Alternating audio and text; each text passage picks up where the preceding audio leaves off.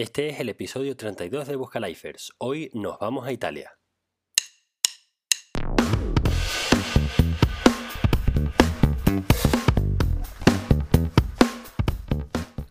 Hola Buscalifer, yo soy Alejandro Gómez y te doy la bienvenida al podcast de los Buscavidas, donde puedes escuchar a profesionales de distintos gremios en todo el mundo hablar de su trabajo y así conocer distintas industrias desde dentro. Para este episodio yo había preparado algo muy especial, y es que tenía una versión en vídeo preparada para subirla a todas las plataformas y probar ese nuevo formato de vídeo del que tanto se habla por ahí. Desafortunadamente he vuelto a encontrarme con muros en todas partes, pero no pasa nada, no hay que rendirse. Puedes ver la versión en vídeo por Instagram en la cuenta de Buscalifers y la entrevista entera está a continuación. Espero que la disfrutes.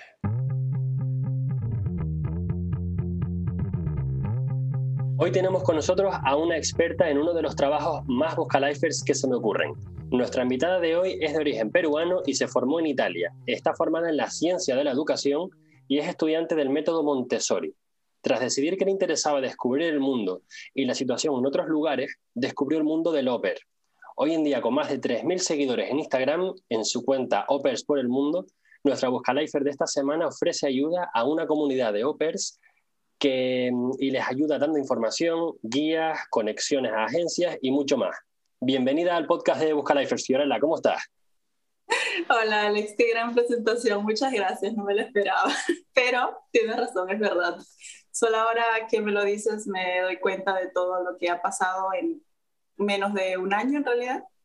Y pues sí, soy un estudiante de método Montessori aún. Me he vuelto a inscribir a la universidad para terminar mis estudios, ya que los dejé por motivos de OPER.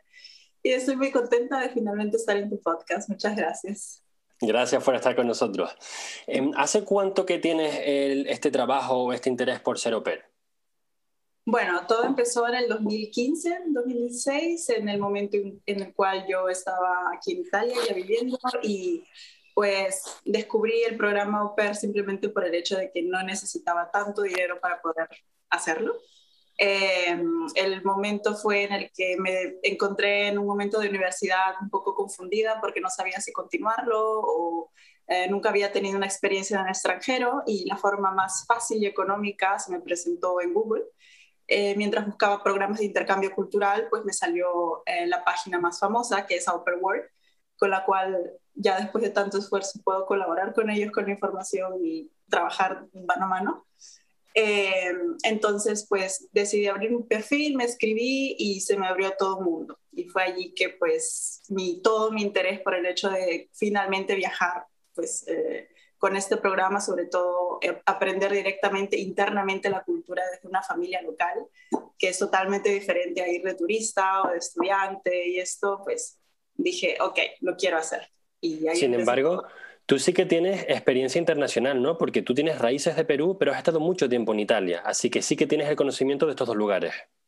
Sí, yo soy peruana, vine a Italia a los 14, 15 años bueno, actualmente tengo 27, eh, pero cuando hice mi programa UPER tenía 21, 22 y a los 23 finalmente pues estaba ya realizando el programa. Mm, vale. Y tú hiciste, eh, estudiaste la educación en Italia, ¿verdad? Y fue cuando te diste cuenta de que Montessori no cuadraba mucho con la cultura italiana, que debo decir que tampoco cuadra con la española. Ahora mismo que soy padre reciente, a mi mujer le encanta investigar todo y, claro, ella hace un filtro de todo lo que hay por internet y lo que es interesante me lo pasa a mí y me encanta. Y Montessori sí que es verdad que tiene em, varias cosas interesantes, hablaremos de ello después. Y ahora me gustaría preguntarte si te dedicas exclusivamente a Oper, o sea, tu estilo de vida, eh, ¿te lo financia tu negocio de Oper eh, siendo tú una Oper? No, al momento no, porque yo eh, terminé mi programa Opera en el 2019. lo hice en los Países Bajos, en Ámsterdam. Eh, tuve una familia encantadora, pero no fue un proceso muy fácil de seguir. La cuestión fue que toda esta, digamos, pasión, que se, primero empezó por un hobby y luego me, me gustó mucho ayudar a otras personas que pues se encontraron en mi misma situación, eh, de, de, abrir esta, esta cuenta y ayudarlos, es al momento todo eh, gratis, en el sentido de que no cumplo con, he decidido ponerme no reglas de, por ejemplo, tres posts a la semana o cosas así, por el hecho de que pues mi tiempo vale, mi tiempo libre vale bastante ya que mi trabajo no es el au pair, sino es un, yo trabajo para un banco, un banco aquí en Italia. Ese proceso también fue difícil, pero bueno, lo conseguí. Justamente esta semana me han confirmado el contrato indeterminado, así que finalmente puedo... Enhorabuena. Gracias. Así que pienso dedicarme con mucho más, como se le dice en Perú, garra, punche eh, y ganas eh, a, la, a la cuenta, ya que no me tengo que preocupar sobre mi aspecto de vida financiero que me financia la vida, ¿no? Que es mi trabajo. Trabajas para un banco en Italia. Em, ¿Qué haces para el banco? Bueno, es muy complicado de explicar porque normalmente creo que es una cosa que es mucho más fuerte aquí en Italia y es el antilavado de dinero, ya que aquí pues somos muy reconocidos por eh, toda esta cuestión y en los bancos se necesita una oficina muy fuerte para lo que es el anti-money laundering o el fraude o fraude se le dice.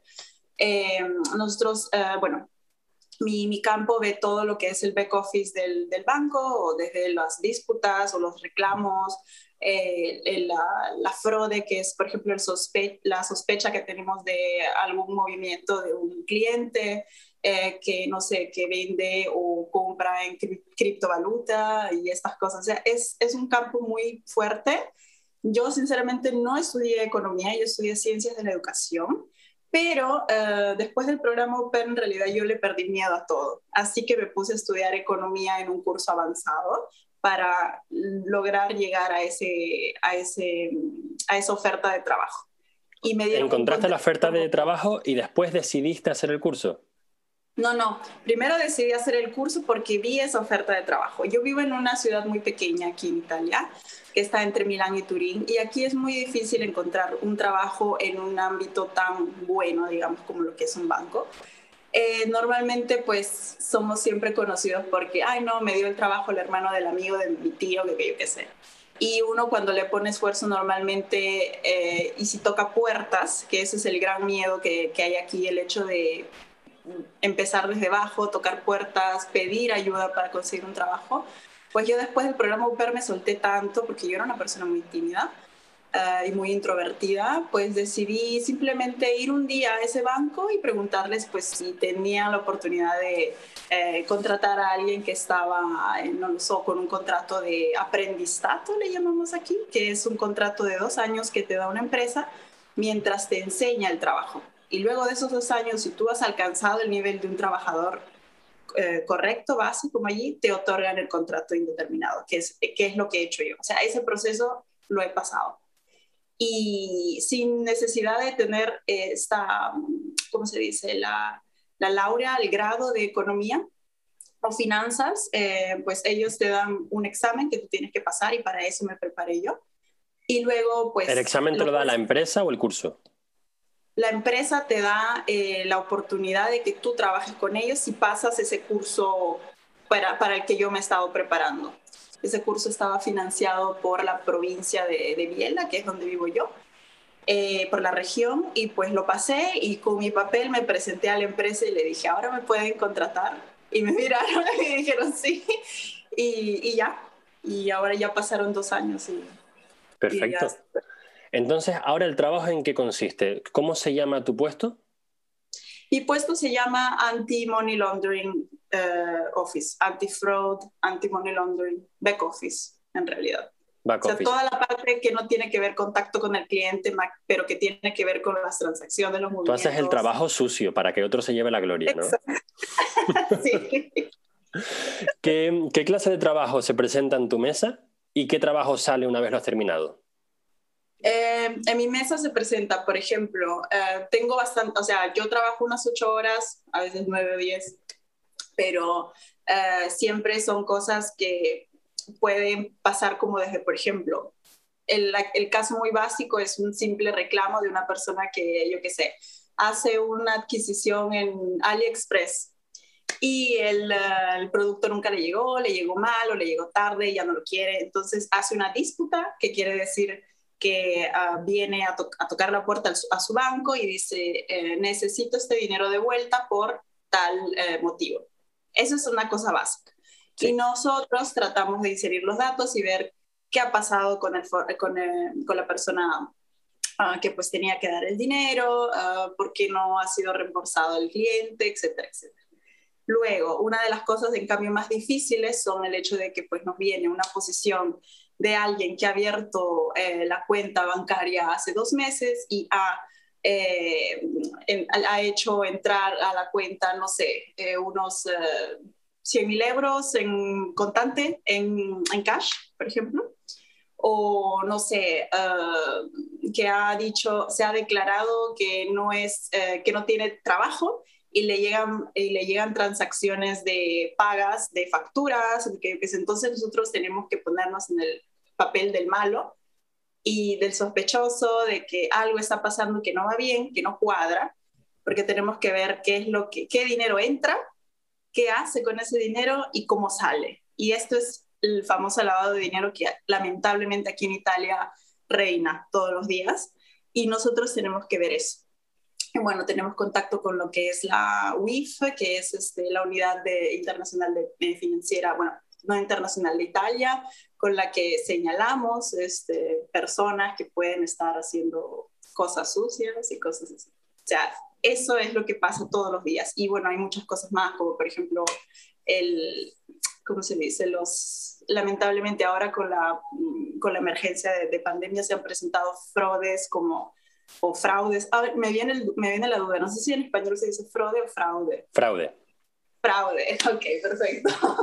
eh, del hecho de que, por ejemplo, mucha gente ofrece un trabajo eh, y la gente que no lo tiene cae porque este trabajo parece muy fácil, le dicen te vamos a poner tot, um, miles de euros en tu cuenta eh, y tú vas a tener que ponerlos, eh, a, vas a tener que utilizarlos para comprar cripto para comprar Bitcoin, para comprar acá, para comprar allá. Y esto no es un trabajo que en realidad esté declarado como trabajo aquí en Italia, así que esto tenemos que, es una de las pocas veces en las cuales tenemos que llamar al cliente y hacerlo entrar en razón de que está siendo víctima de un fraude. Y esa es una de las partes más difíciles del trabajo porque escuchas y, y a veces ves, porque algunos clientes quieren ser vistos, eh, quieren saber con quién están hablando, eh, la desilusión que tienen cuando se enteran de que, lo que el trabajo soñado tan fácil del dinero y todo no ha llegado en realidad. Es muy difícil. Es la única parte de mi trabajo que me cuesta todavía un poco. Claro. Entiendo entonces que la barrera para entrar al trabajo que tú tienes no es tan difícil, no tienes que estudiar economía, sino que con un curso vale. ¿Qué cuesta este curso? ¿Cuánto cuesta? ¿Y cuánto tiempo tardas en sacarlo? Es depende, por ejemplo, la región en la que cada uno vive. Cuando uno viene a Italia, tiene que informarse mucho sobre lo que tu región ofrece. Por ejemplo, mi región es la región Piemonte, que es Turín, el noroeste de Italia. Eh, normalmente para ir allí, pues se tiene que hablar italiano, o sea, la base es hablar italiano porque... Tú hablas italiano perfectamente. Sí, Sí, sí, porque cuando llegué aquí me inscribí al liceo, que es bueno, una secundaria, un bachillerato antes de la universidad, porque sin eso no puedes ir a la universidad. Entonces ahí te, tuve que aprender. porque aquí es muy difícil sobrevivir con inglés o español, demasiado. Entonces, uno va allí y les dice, ¿qué es lo que la región me ofrece a mí como ciudadano, como residente?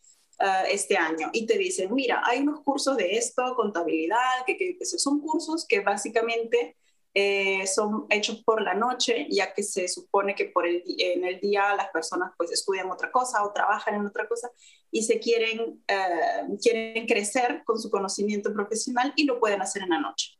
Normalmente son como 600 horas son mitad financiado por la, por, ¿cómo se dice? Por, la, por el gobierno, o sea, por la región, y eh, mitad nosotros. En realidad, ahora ya ha subido al 70%. Eh, cada curso depende el, el, costo, pero normalmente no creo que se pague más de 200 euros para eso. Y luego, Sin embargo, 600 horas es una inversión de tiempo bastante importante. Bastante importante, y sobre todo en la noche, que no es tan fácil al final para todos. Quizás alguien tiene una familia, entonces tiene que limitarse a lo que es estudiar en vez de ayudar en casa o cosas así.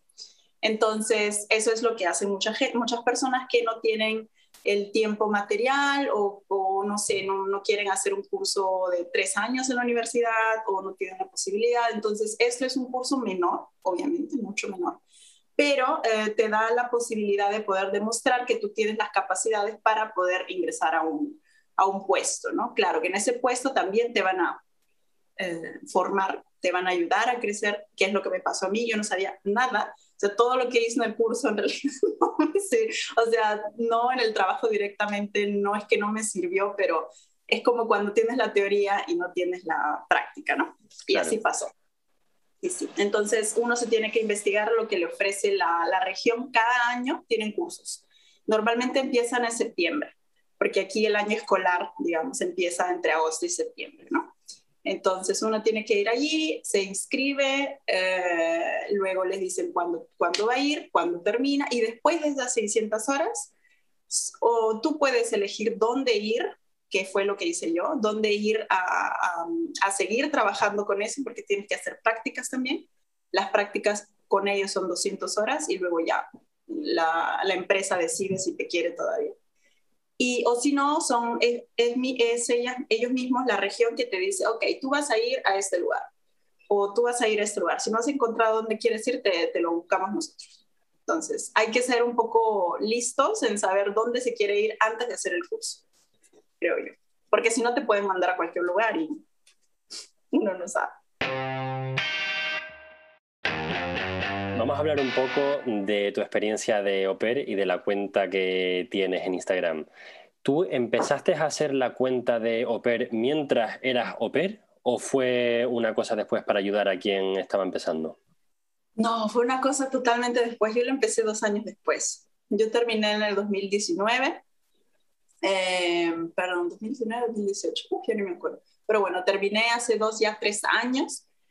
Y en realidad en mi periodo ver, yo era muy poca de hacer videos, fotos, compartir mi historia, porque siempre estaba como que disfrutando el momento. Yo no, cuando, cuando estaba en Italia y quería hacer el opera, yo en realidad no veía la hora de salir de Italia, porque Italia me ha dado mucho, pero siento que no es mi futuro país. Siento que tengo que, en ese momento sentía que tenía que descubrir otro lugar para saber si definitivamente me quería quedar aquí. Y de la nada, pues se me cruzó esta oportunidad. Cuando yo empecé a hacer la página fue en diciembre o noviembre del 2020. Sí, hace, hace poco. Eh, entonces, pues en realidad yo soy muy tímida para lo que es, bueno, era, porque ahora ya no, ya le agarré cancha. Mostrarme en cámara, hablar con una cámara y saber que pues había gente que me miraba. ¿Por qué? Porque tenía mucho miedo del, no miedo, el, tenía un poco de roche, palta, se le dice en Perú, es como que vergüenza, pena de lo que mis padres, mis jefes, mis colegas, mis amigos hubieran visto, ¿sabes? Claro. Entonces fue por eso que pues dije, no, bueno, en realidad ya estaba en una posición en el trabajo en la que estaba bien, estaba en una posición social bien, porque ya Italia empezaba a recuperarse de lo que es la emergencia, porque aquí la pasamos fatal, así también como, en España. Eh, psicológicamente me, me, afectó mucho, ya que yo cuando me vine a vivir sola, pues al, al día siguiente cerraron todo y pues eh, una parte de mí como que cayó muy bajo y no sabía a qué aferrarme, entonces dije, bueno, estaba preparando un montón de temas y al final en noviembre la lancé. Abrí la cuenta y dije, bueno, voy a contar mi experiencia.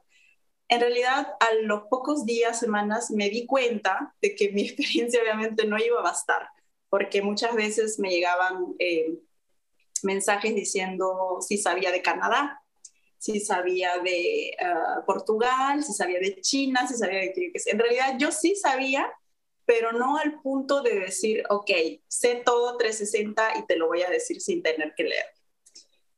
Y bueno, estaba, me acuerdo que estaba un día en la noche y me dije, pero ¿por qué no lo hago? No? Y la parte más difícil de abrir la cuenta fue encontrar el nombre. ¿Por qué? Porque en Instagram hay muchas cuentas que van dos posts y luego mueren, pero el nombre está allí. Entonces estaba como que au pair por acá, au pair por allá, que yo qué sé, y justamente au pairs por el mundo no estaba tomado y lo tomé. Y dije, esta es la señal de que tengo que seguir con esto. Y lo puse Y, nada, entonces empecé a documentarme en lo que es hacer videos o... De hecho, con eh, respecto a eso, mientras te investigaba para saber qué preguntarte, me he dado cuenta de que hay una página web que es Opers por el Mundo que no tienen Instagram. ¿Te has planteado vendérsela a ellos? me lo he planteado ahora que me han dado el contrato indeterminado que ya estoy como que bueno, ahora puedo hacer más otras cosas, ¿no? Claro, eso es una pregunta importante. Ahora que tienes un trabajo, ¿quieres seguir y quieres potenciar y quieres monetizar Opers por el mundo? Sí quieres seguir haciéndolo. Totalmente, porque ya el tiempo no me alcanza y la misma gente te ofrece, te pago para que me ayudes. Yo normalmente no hago es, o sea, no, hasta ahora no lo he hecho en el sentido de que no he pedido, porque tengo amigas que también comparten su contenido como, no sé, de becas, de estudios y cosas así, pero obviamente ya se toman el tiempo para hacerlo. Yo normalmente tengo un montón de cosas que pues eh, a veces no me lo permiten, pero ahora ya que pues mi esfuerzo ha sido reconocido, que estoy un poco más estable, eh, porque bueno, también estoy siempre entre aquí y Yolanda, porque mi pareja está allá y a veces él viene, yo voy, y entonces es como que a veces no puedo ser tan constante, pero ahora que tengo ya una seguridad eh, financiera, por decirlo, ah, puedo dedicarle más tiempo porque yo sé que en el momento en el que yo estaba buscando eh, información, no habían plataformas que te ofrecieran su servicio, de decir, tú me pagas todo y yo te ayudo en realidad no sé tampoco si lo hubiera hecho, ya que el, programa OPER es reconocido por el hecho de tener un costo súper bajo, aparte del boleto de avión. Entonces, a mí no me parecía justo el hecho de que yo tuviera que pedir una cierta cantidad de dinero en euros, que para Latinoamérica es dinero. Y a mí me cuesta eso, me duele el corazón, pero a veces es como que ya yo no lo, no lo pido, ni siquiera no lo ofrezco, y las mismas personas me dicen, yo te pago a la hora. Y entonces ahora me lo he planteado y seguramente ya en el próximo mes o quién sabe, ya quizás mejor para plantearme lo mejor en fin de, de verano ya podrían salir las asesorías. Pero sí, ahora está entrando ese, se me acaba de ocurrir una cosa para que puedas hacer el, el, pricing, porque en mi carrera profesional me he dado cuenta que el pricing es muy importante. Cuando tú compites por el precio más bajo, ahí es cuando te mueres. Hay que hacer el pricing perfecto para que una cosa valga lo que mm, para que represente un cierto valor. Pero me acabas de, presentar un problema que para mí también lo es, porque de habla hispana tenemos eh, a Europa y a Latinoamérica. No incluyo a Japón, pero sé que hay mucho hispanoparlante por ahí. ¿Qué te parece atar? Esto estoy pensando contigo, ¿vale? Esto ya no es... Estamos negociando. ¿Qué te parece atar mm, el precio que vayas a ofrecer con el precio de un Big Mac local.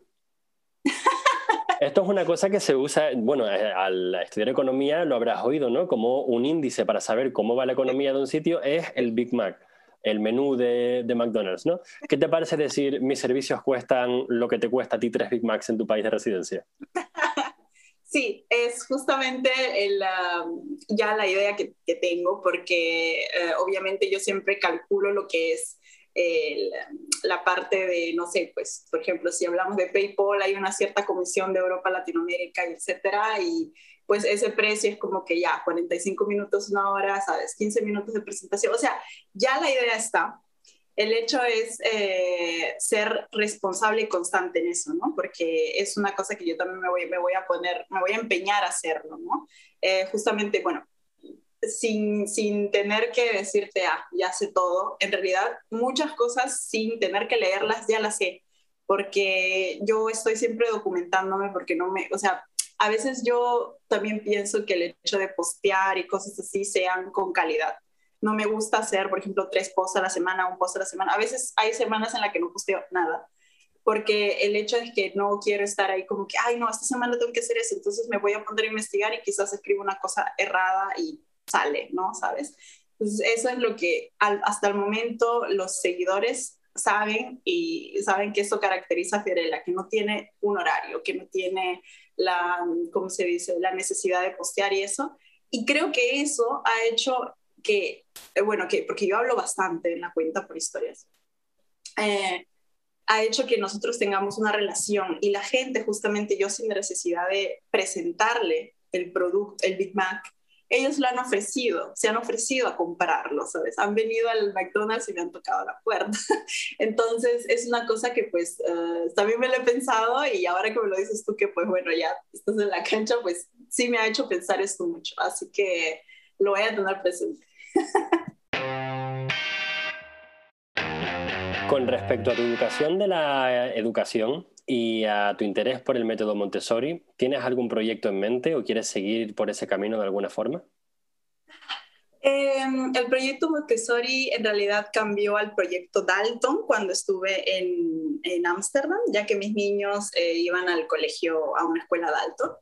Pero lo he tenido siempre aquí, porque yo cuando pues eh, planteándome tener una familia y ser mamá, lo quiero llevar a casa, quiero implementarlo en casa. ¿Y crees que ahora harías ah, el Dalton mejor que el Montessori? No, no, no. En realidad, eh, el Dalton me ha dado, eh, bueno, ahora sinceramente no me recuerdo mucho las diferencias, en realidad hay muchas más cosas que lo acumulan con el Montessori. De hecho, eso sería algo muy útil para quien esté escuchando el podcast ahora mismo y no esté familiarizado con Montessori, Dalton o la educación tradicional, ¿serías capaz de por encima explicar de qué, va, de qué van estas diferentes metodologías? Trato de hacerlo un poco más eh, sencillo. Yo siempre uso un ejemplo. Eh, en realidad es como, por ejemplo, eh, yo cuando era pequeña y cuando crecí niños, cuando era babysitter, veía que pues cuando iba al colegio, los niños estaban siempre debajo de lo que es la enseñanza de la maestra, de lo que le decía un adulto y estas cosas. Nunca eran, o sea, yo me veía y me sentía cuando era pequeña y veía a los niños que cuidaba aquí en Italia, um, que no podían expresarse como ellos querían. Si ellos, por ejemplo, tenían, vamos a ponerle la manualidad del Día de la Madre, ¿no? Aquí lo común es hacer un corazón de pasta roja y eso, y ya está. Eh, entonces los niños tienen que agarrar la pasta, pueden pintarla de rojo, o sea, en la mesa está solamente el color rojo, y todos tienen que hacer la pasta roja y llenar el corazón en el papel. Y es como que yo me acuerdo muchas veces que a mí el rojo no me gustaba, me gustaba el naranja, o sabía que a mi mamá le gustaba el verde, entonces porque yo no podía hacer un corazón verde, porque tenía que, eh, como se dice, o sea, la profesora me decía, haz esto y yo lo hacía. Pero ¿y qué con lo que el niño, que es una, forma creciente, moldeable, cree, piensa y quiere en ese momento? Entonces, yo normalmente ya cuando crecí y, vi estas cosas, fui a, un, a, un, a, una escuela Montessori que existe aquí a mala penas, porque como decía, es muy contraria a lo que es nuestra cultura tradicional en Italia, ya que nosotros en Italia pues somos una cultura muy apegada, si el niño se cae, corremos y lo recogemos, no llores, no ha pasado nada. O, lo cual le hace llorar más y llamar la atención. Exacto, entonces esa cosa de como que no, no, no, no, o, o sea, tratar de eh, tapar el, el, hecho de que en ese momento pues tiene una herida, eh, le, sale, le sale algo, tiene piedritas, quiere llorar.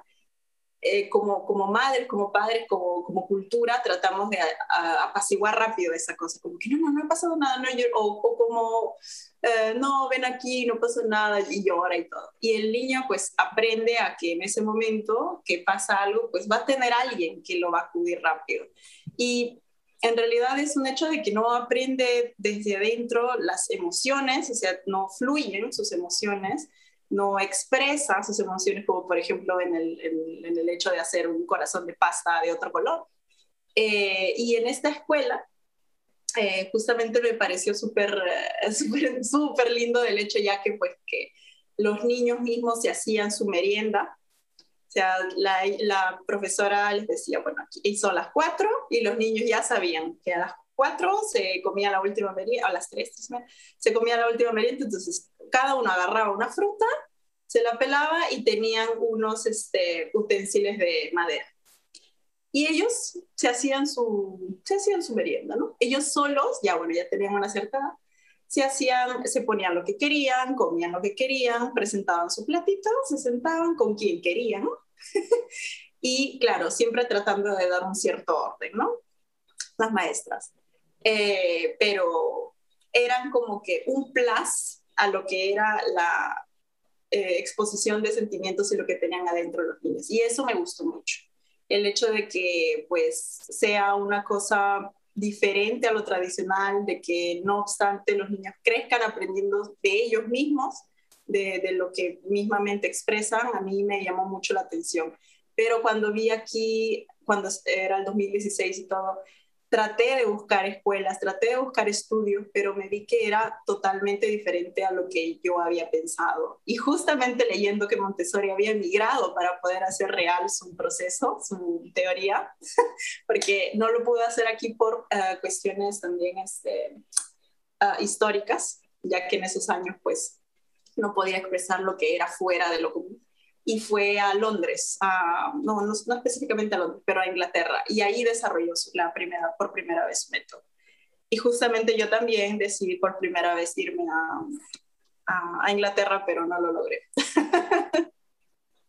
Estoy buscando por Instagram a ver si hay algo de Montessori en español. Eh, no hay nada en castellano. ¿Cómo? No, no encuentro nada en castellano.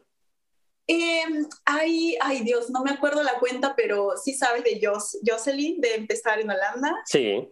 Sí. creo que la voy a conocer la semana que viene, que hay una quedada de creadores latinos. No estarás por aquí tú, por casualidad, ¿no? No, no, pero qué bien, qué bien. Jos es un corazón, la conocí eh, la vez pasada que estuve en, en, en Holanda y de verdad súper, súper linda y súper tierna.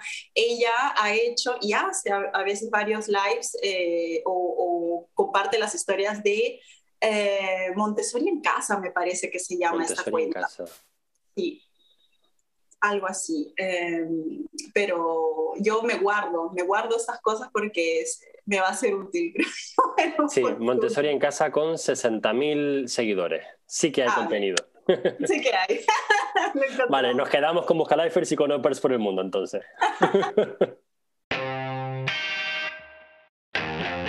Bueno, llegamos a la recta final de la, mm, del programa de Buscalifers, del episodio de hoy, y te quiero dar a elegir. ¿Quieres que te haga las preguntas mm, típicas del programa que hago al final o quieres que te saque una nueva? si tienes nuevas, pues innovemos, como quieras. Tengo una o si nueva. un 50-50, como quieras. Depende de, de, lo mucho que puedas responder a esta, para no extenderlo mucho. ¿Tienes alguna opinión y, y, tengas una opinión muy fuerte acerca de esto que muy poca gente en el mundo esté de acuerdo contigo? Sobre el hecho de compartir lo que hago. Si hay algo en, en tus valores o en algo que hayas aprendido que tengas una opinión que muy poca gente esté de acuerdo con esa opinión. Uy, bastantes. En realidad yo todas las veces que he tenido decisiones, ni mi misma familia estaba de acuerdo. en realidad yo lamentablemente y afortunadamente he tenido que hacer las cosas que pensaba porque las quería por mi cuenta.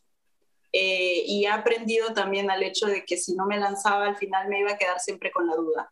Y yo no quiero quedarme con la duda. No quería quedarme con la pregunta, ¿qué hubiera sido si hubiera hecho esto? Porque ya me ha pasado. Y, y desde que me pasó y me arrepentí mucho del hecho de no haber hecho una cierta cosa, dije, bueno, basta, se decide hacer las cosas, si me va mal va a ser una experiencia. Y es muy difícil no escuchar a las personas que te dicen que, que, que tienen una idea contraria o que tratan de persuadirte de decirte no lo hagas pero al final de cuentas vas a ser tú con la que vas a estar satisfecha o no satisfecha de lo que has hecho. Y como te digo, hasta mis padres no estaban de acuerdo y ahora pues me aplauden de todo lo que he hecho, ¿sabes? Pero en realidad ellos en el fondo estaban de acuerdo, pero expresándolo tenían miedo de que me fuera mal. Eso es lo que muchas veces hablamos y, y si no hubiera sido por ellos también que quizás me daban ese, ese, ese toque de no, mi rebeldía salió y yo pues yo lo hice. Pero también han pasado en el trabajo, por ejemplo, cosas que yo he logrado eh, expresar para una innovación y quizás ellos no estaban de acuerdo porque quizás el budget o que, yo qué sé. Al final, eh, de tres, una ha salido como un gran proyecto y, creo que también por eso he merecido lo que, lo que ha pasado la semana pasada.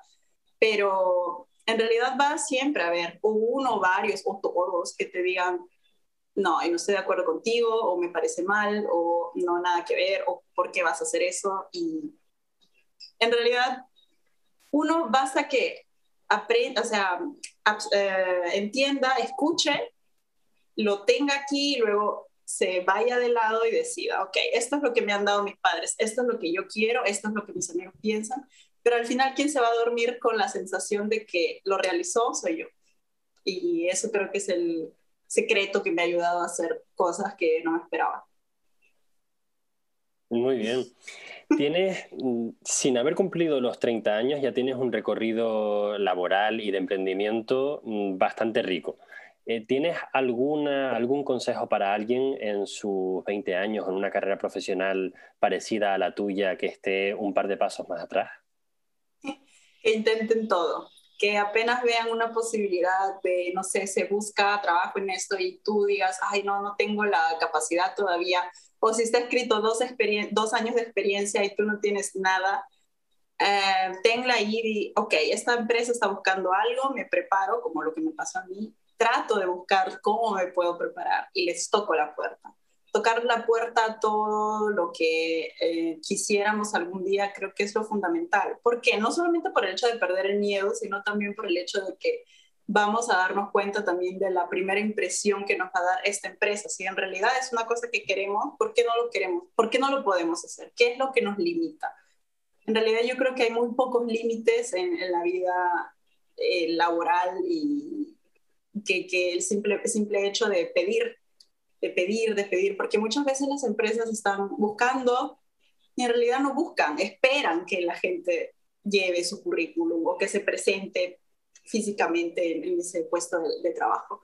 Entonces, arriesgarse, eh, sé que suena muy así, arriesgarse es súper fácil.